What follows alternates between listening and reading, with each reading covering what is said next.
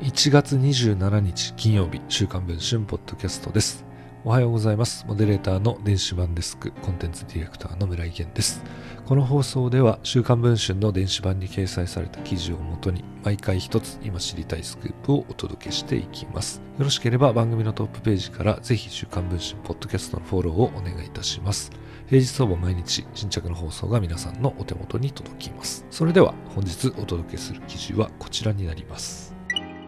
国民年金加入者への上乗せを取り扱う全国国民年金基金で年金を所管する厚生労働省や旧社会保険庁の後継組織である日本年金機構からの事実上の天下りが継続している疑いがあることが週刊文春が入手した内部資料で明らかになりました。年金官僚たちの天下りはこれまでも問題になってきました。2012年 AIJ 投資顧問が約2000億円の年金資産を消失させた事件で委託元の厚生年金基金に天下った旧社会保険庁現年金機構 OB が顧客拡大に関与していました。約8割の63基金に厚労省や旧社保庁 OB159 人が採食していたことが判明しました。厚労省は再発防止のため公募での採用を徹底するよう求めましたが天下りは形を変えて続いていたことになります。今回の舞台となっているのは2019年に誕生した全国国民年金基金以下年金基金。この年金基金がかつての社保庁と厚生年金基金のスキームと同じように厚労省の官僚や日本年金機構 OB の天下り先になっているといいます。このように告発するのは厚労省の関係者です。年金基金の役員名簿を調べると理事長と常勤理事は金融機関出身者ですが常務理事の坂本浩一氏は元厚労省東北厚生局長であり非常勤理事のうち7人が年金機構か厚労省の OB となっていました。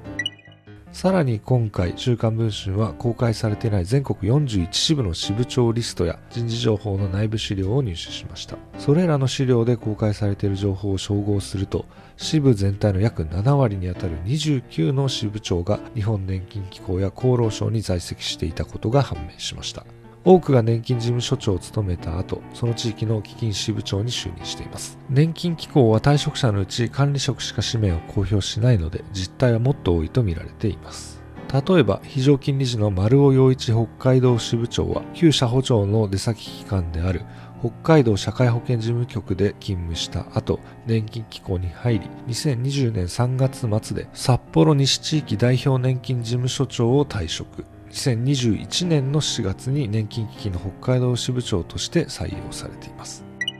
全国国民年金基金の前身である旧国民年金基金が役員だけではなく一般職員も公募採用を徹底するよう求められたのは2010年のことでした。当時厚労大臣として天下りの根絶を求めていた長妻昭氏はこのように語っています。公募を隠れ蓑にした天下りになっている可能性がある。この天下り問題について年金基金と厚労省年金局に見解を求めると基金が代表してこのように回答しました。役員一般職員全てについて公募し書類選考一次面接二次面接の上採用しており問題ないと考えています。全国国民年金基金はもともと年金の知見や管理業務の経験を有する即戦力を求めています。日本年金機構の OB は経験が豊富なため結果として多くなっているのは事実です。年金事務所長から支部長となっているように見えますが事前に採用が決まっていることはありえません。全国国民年金基金をめぐっては加入者数が6割減と立て直しが急務の中果たして採用が適正に行われているのか議論を呼びそうです。現在配信中の週刊文春の電子版では全国国民年金基金に採用された天下り官僚のリストそして年金基金の言い分などについて報じています。この問題についてご関心がある方はぜひ電子版の記事の方もチェックをしていただければと思っております。ということで本日の週刊文春ポッドキャストこの辺りで終わりたいと思います。